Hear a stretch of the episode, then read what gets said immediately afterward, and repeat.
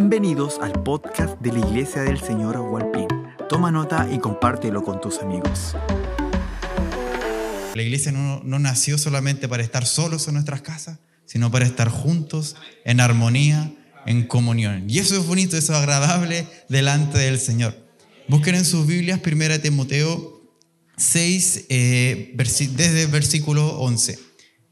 En estos momentos que nosotros hemos estado en nuestras casas, eh, en nuestros trabajos, los que han podido salir, y ahora volver ahora a la iglesia, yo lo he denominado como un tiempo de transición.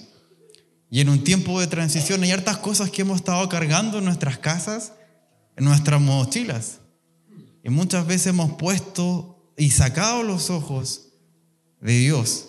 Y hemos puesto cosas en, nuestro trabajo, como dice acá, que está hablando, va a hablar, habla de las riquezas.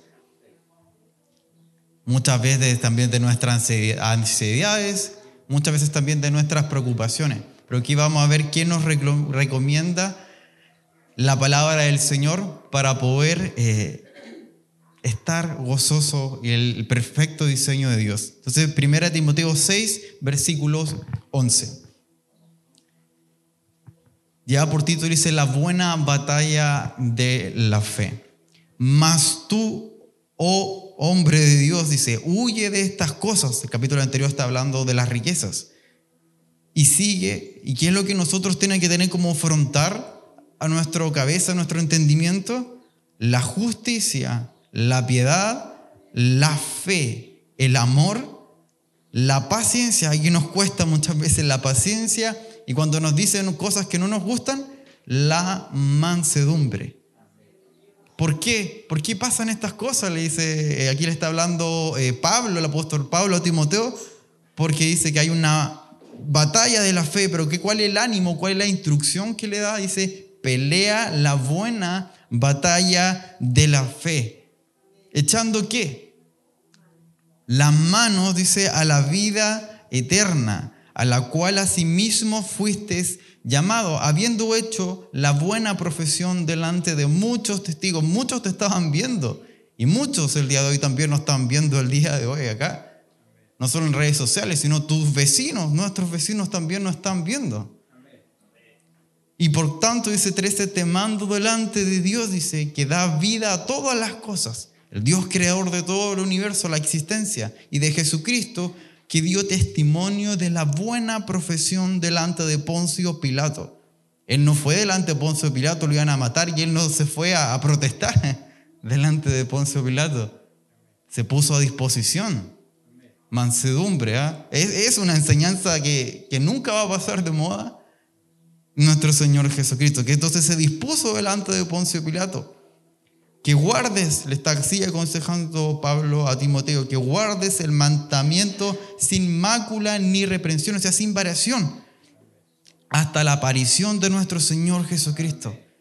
Eso puede pasar un tiempo, puede ser esta noche, pueden ser meses, pueden ser años, pero que nosotros tenemos que hacer es guardar el mandamiento sin variación sin estar arriba, sin estar abajo, sino confiando en el Señor. Eso entendemos que la fidelidad sigue fielmente, a pesar de las circunstancias, a pesar de lo que ha pasado durante toda esta pandemia. Ahora que estamos en nuestro hogar, ahora que estamos en la iglesia, seguir fielmente a nuestro Señor. ¿Por qué? Y aquí me encanta, yo sé que sí, pueden tomar asiento todos los que están acá primero. Me encanta que dice, siempre Dios da las razones de por qué o cuáles son nuestras razones para poder confiar. No solamente dice, tienes que hacer esto, esto, otro. ¿Por qué? ¿Cuáles son las razones que le da? El cual a su tiempo, está hablando de Dios, dice, te mostrará el bienaventurado y solo soberano, rey de reyes y señor de señores. ¿Por qué entonces nosotros podemos estar sin variación? Porque confiamos en la soberanía del Señor porque Él es rey de reyes. No es solamente porque nosotros, eh, no es la, la iglesia, el evangelio, no es solamente autoconvencimiento de ciertas razones, sino que confiamos en los atributos, en las características de Dios. Dice, ¿cuál es el Señor de señores? El único que tiene la inmortalidad, que habita en la luz inaccesible. O sea que no hay cosas que no podemos entender de Dios. A quien ninguno de los hombres ha visto ni puede ver. Ninguno de nosotros hemos visto a Dios, Padre, pero sí tenemos la revelación del Hijo, que esa imagen y semejanza también de Dios Padre, que habita entonces la luz inaccesible, a quien ninguno de los hombres puede ver, el cual, dice, sea la honra y el imperio siempre eterno. Amén. Y continúa, a los ricos de este siglo manda que no sean altivos, ni pongan las esperanzas en las riquezas, las cuales dice son inciertas. Un día uno puede tener muchas riquezas y el otro día que vemos no tiene nada, porque su confianza o nuestra confianza muchas veces está en lo que tenemos en nuestro bolsillo. Y eso ciertamente le dice Pablo a Timoteo, no te va a asegurar nada. El dinero que nosotros podemos tener ahora, ocurre una crisis mundial, no vale absolutamente nada.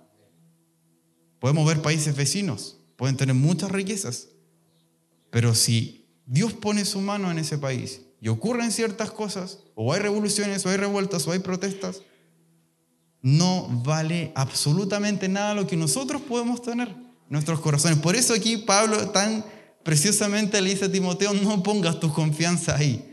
Eso es incierto, eso es tirarse al, mar, tirarse al río sin tener ninguna dirección. Si no pon tu esperanza en Dios, si no dice en el Dios vivo, las riquezas tampoco tienen viveza, no piensan. Que nos da todas las cosas en abundancia para que las disfrutemos. Dios no es un Dios tacaño, sino que nos da todas las cosas para que nosotros no nos frustremos, no estemos ansiosos como muchas veces hemos podido estar en esta cuarentena, sino que dice, en abundancia nos da las otras cosas. Y ahí dice, pero Señor, como que no me siento mucho en abundancia. Como que no siento lo que tu palabra está diciendo. ¿Qué pasa? Porque muchas veces nosotros dice, ponemos entonces las, nuestros ojos, nuestras decisiones, nuestro dormir en cosas inciertas y no en Dios. Aquí que, que haga bien, 18, que sean ricos en buenas obras, dadivosos y generosos, atesorando para sí buen fundamento para el porvenir, que echen, y ese es nuestro consejo, no echar nuestro, nuestro pensamiento, la riqueza en lo que tenemos, lo que no tenemos, a veces nos preocupamos más por lo que no tenemos y no disfrutamos lo que sí tenemos. ¿Cuál entonces tiene que ser nuestro fundamento, nuestro pensamiento? Echar mano a la vida eterna. Ese debe ser constantemente en nuestro corazón, en nuestra mente. Nuestro último pensamiento, lo que pensaba en la mañana, dice, lo que nos quite el sueño debe ser Dios. No que me van a cobrar, que muchas veces están. Lo que me quite el sueño, lo que esté en la mañana, lo que esté meditando cuando da la instrucción del Señor, era Dios mismo. Dice, medita estas palabras, instruye a los hijos también le habla. Y me encanta porque si nosotros estamos en la primera parte, estamos muchas veces frustrados y uno es un poco que vean el periódico y veamos nosotros la de la televisión. El mundo no está bien.